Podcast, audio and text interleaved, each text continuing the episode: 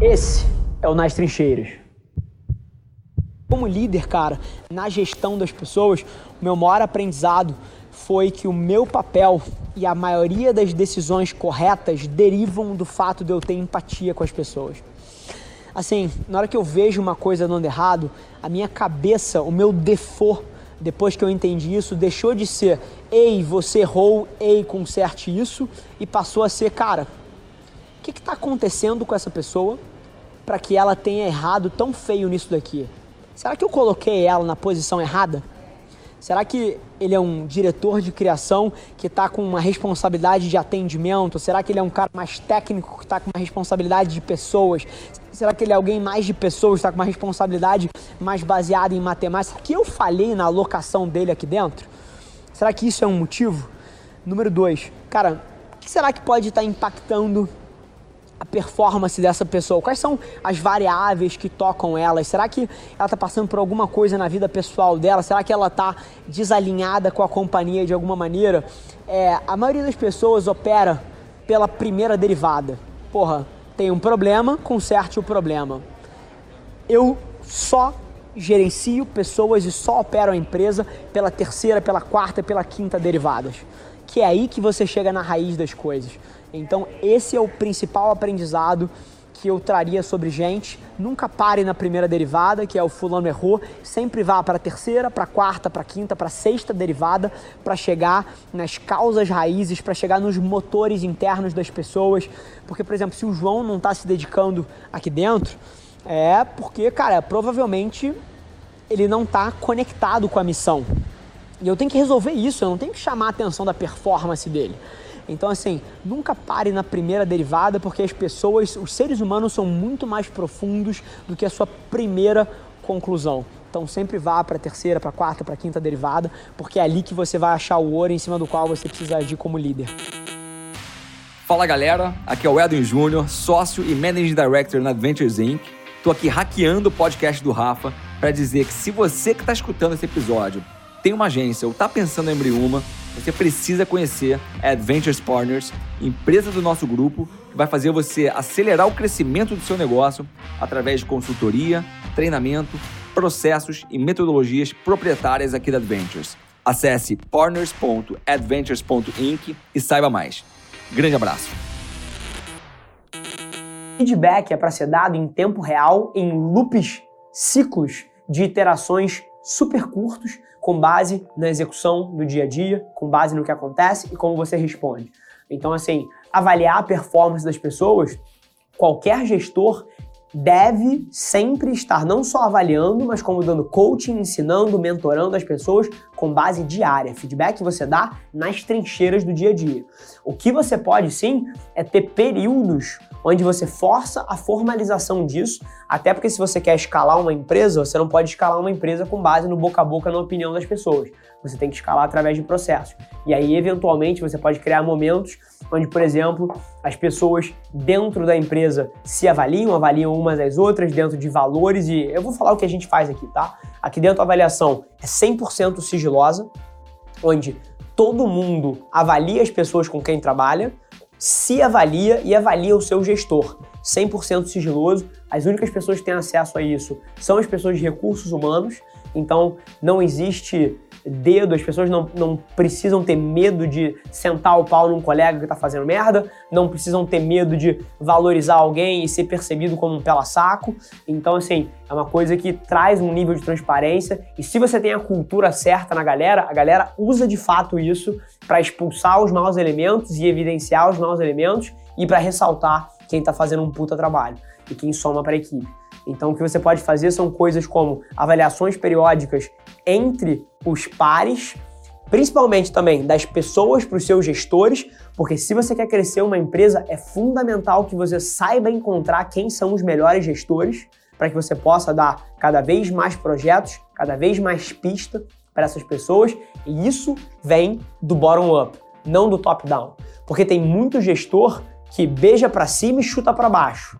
E esse tipo de coisa você consegue ver na hora que você pede para o próprio time dele avaliar ele como gestor. E aí, além disso, a gente gosta sempre de avaliar as pessoas dentro dos OKRs da empresa, né? Que são os objetivos-chave do negócio. Basicamente, na Velar Media a gente tem quatro OKRs, crescimento de receita, satisfação dos clientes, margem ou lucratividade e CAC, custo de aquisição de cliente. Então, basicamente, dependendo de qual unidade ou squad que a gente tem dentro da agência, a pessoa tem um OKR ou outro dentro do seu pool e a gente avalia quem são os squads que batem os seus OKRs, quem são os squads que, que conseguem ajudar a empresa a chegar mais perto dos seus objetivos.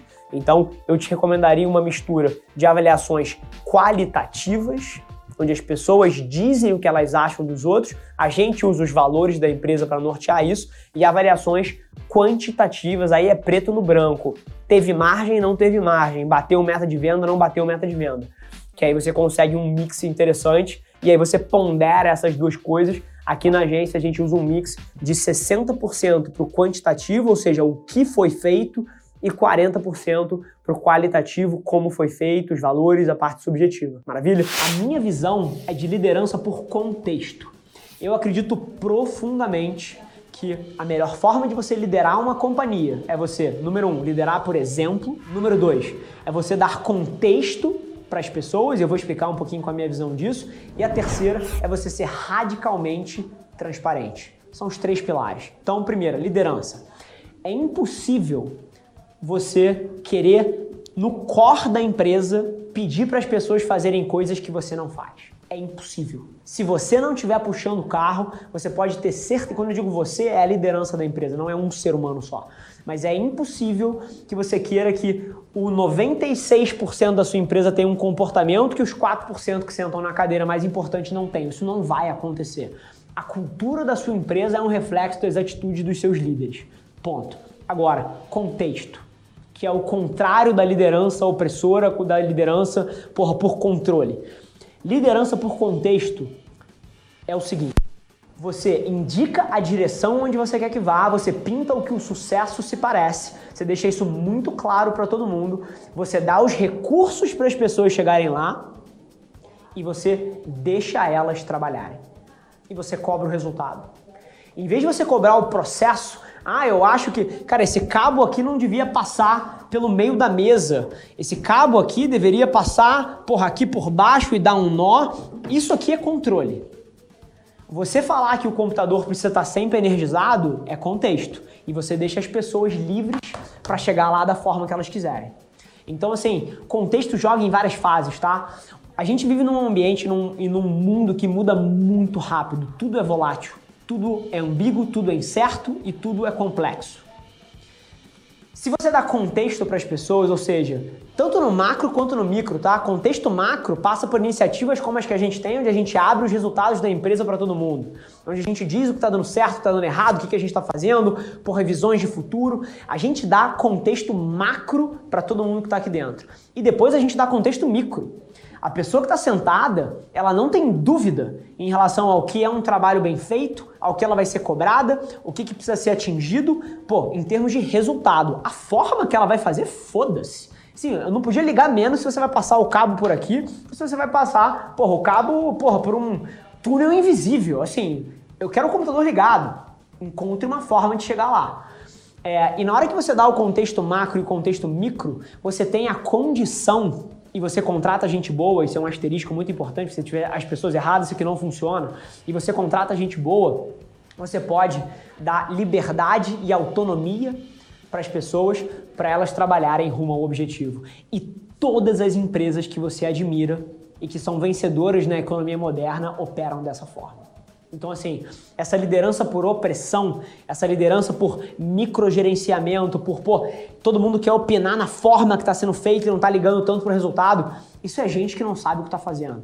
Então, assim, se você trabalha numa empresa dessa, sinceramente, óbvio que tenha noção de se você pode ou não abrir mão, mas procure ativamente alguma coisa melhor. Procure uma liderança que esteja muito mais preocupada em te dar o contexto e te dar autonomia e depois te cobra resultado e cobra resultado mesmo. Assim, as metas aqui são metas impossíveis, são metas extremamente audaciosas. Não são pessoas medíocres que vão chegar lá. Então, assim, As metas têm que ser difíceis sim, e a cobrança de resultado é tremenda. Porque se uma equipe toda está atingindo um resultado e tem gente que não tá, cara, esse cara aqui está prejudicando o coletivo. Então assim, não é porque você dá contexto, porque você dá autonomia, que você não vai ser implacável na cobrança para as pessoas chegarem lá. Então são duas coisas que não podem se confundir. Mas a gestão por contexto e você deixar as pessoas livres para fazerem da forma delas é absolutamente fundamental para você inovar, para você criar coisas diferentes e para você chegar mais rápido onde você quer. Se fala muito de fit cultural, né? E cultura corporativa virou uma porra, uma puta numa palavra da moda, todo mundo solta isso de um lado para o outro.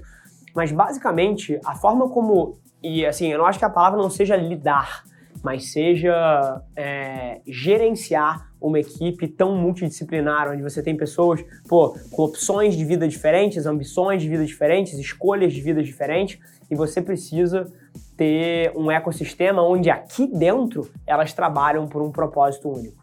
Então, basicamente, a minha visão desse tema é investir tempo para encontrar as melhores pessoas, não só na hora de atração, mas também aqui dentro conseguir separar o joio do trigo, basicamente entendendo quem de fato é, respeita os valores que a gente acredita. A gente aqui na agência tem sete valores. É, respeita os valores que a gente defende, defende os valores internamente e esse tipo de coisa ele é observado no dia a dia, assim, não tem mistério. Se você lidera uma empresa e você não consegue olhar para sua equipe e falar: esse cara aqui é um representante perfeito da minha cultura, essa pessoa aqui não tanto, é porque nem você sabe qual é a cultura que você quer construir. Então, assim, a minha visão não é lidar com fit cultural, é imprimir a cultura que eu acredito em quem está aqui dentro. E a maneira que você faz isso é basicamente recompensando e punindo as pessoas dentro do, seu ecossistema de acordo com o que você diz que defende. Esse foi mais um episódio da nossa experiência em áudio. E como eu já falei, eu adoraria saber que você está gostando do que a gente está compartilhando por aqui. Então não esquece, se você está tirando valor desse conteúdo, isso significar o um mundo para mim, que você tirasse um print da sua tela, postasse no Stories me marcando e aproveita para ir na sua plataforma favorita também e deixar um rating de cinco estrelas e um comentário lá, ajudando a gente a construir essa comunidade tão vibrante que move o Brasil para frente através do empreendedorismo e que fala desse Brasil que dá certo. É um prazer ter vocês comigo e a gente se vê no próximo episódio do podcast.